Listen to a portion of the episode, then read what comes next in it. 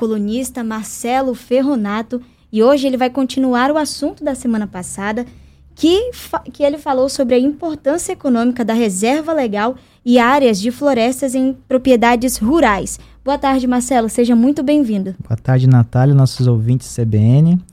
É, é até interessante continuar esse assunto justamente numa semana que foram divulgados novos dados sobre o crescimento do desmatamento é, na Amazônia. Os dados demonstram aí que nos últimos 10 anos, é, foram o último ano, né, de 2018 até este ano 2019, foi o ano que teve os maiores crescimentos no desmatamento. E a gente estava falando na semana passada justamente sobre uma proposta de lei que visa reduzir as reservas legais, que são áreas nas propriedades rurais que precisam ter uma cobertura de floresta. E, e, esse projeto de lei que visa extinguir a obrigação de todos os proprietários rurais de terem é, essa área de reserva se torna nesse momento que os anúncios dos dados de desmatamento se elevam extremamente importante aí na questão ambiental e econômica do Brasil como um todo. E, e assim, é, quando a gente estava falando na semana passada dos, dos argumentos, a gente falou vários argumentos que são utilizados pelo projeto de lei. Uma é que o Brasil é o país que mais conserva florestas no mundo, que também não é uma verdade. É, outros questionamentos que dizem que os lugares onde tem floresta são os lugares onde mais existem, existe pobreza no país. É, isso é uma, não, também não é uma verdade, porque tem que gerar outras condições de geração econômica.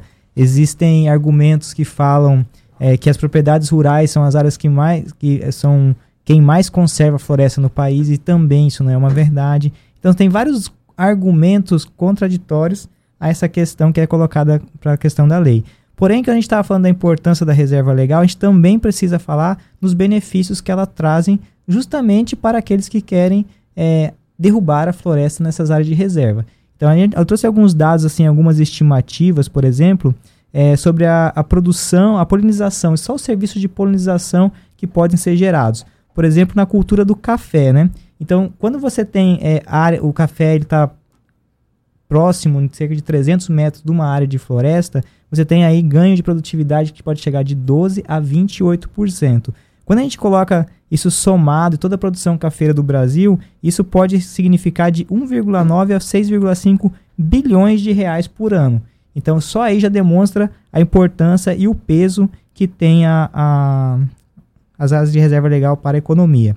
Aí outros dados, por exemplo, é, em relação à energia elétrica e segurança hídrica. Né? Um país que precisa aí de 60% da sua demanda hídrica, ela provém de hidrelétricas que precisam de água, acabar com a reserva legal, você também está colocando em risco a segurança energética do país. É, outros dados, por exemplo, dizem que a cada um quilômetro quadrado de área de, de terra desmatada, você pode aumentar 27 novos casos de malária. Então já é um impacto também à saúde humana. Uma e coisa leva a outra, né? Uma coisa vai levando a outra. Então, quando a ciência vem discutindo, a gente pode ter assim, tem vários argumentos do, das, das percas econômicas para o Brasil como um todo. Estima-se aí que acabar com todas as reservas legais no Brasil, o prejuízo poderia ultrapassar 6 trilhões por ano pelos serviços que essas florestas prestam para a agricultura brasileira.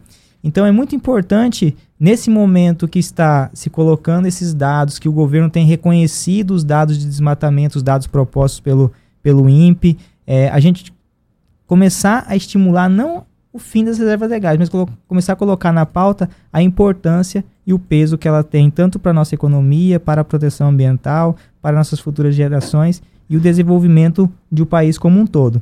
Dizer que as florestas legais atrapalham o nosso desenvolvimento ou que ela não é importante para isso e querer acabar com ela, a gente está, na verdade, em vez de ajudar, prestando um serviço ao Brasil, a gente está prestando um desserviço à nação. Marcelo Ferronato, muito obrigada pela tua participação aqui na Rádio CBN Amazônia e eu te espero na semana que vem. Obrigado, Natália. Até a semana que vem com mais assuntos muito legais.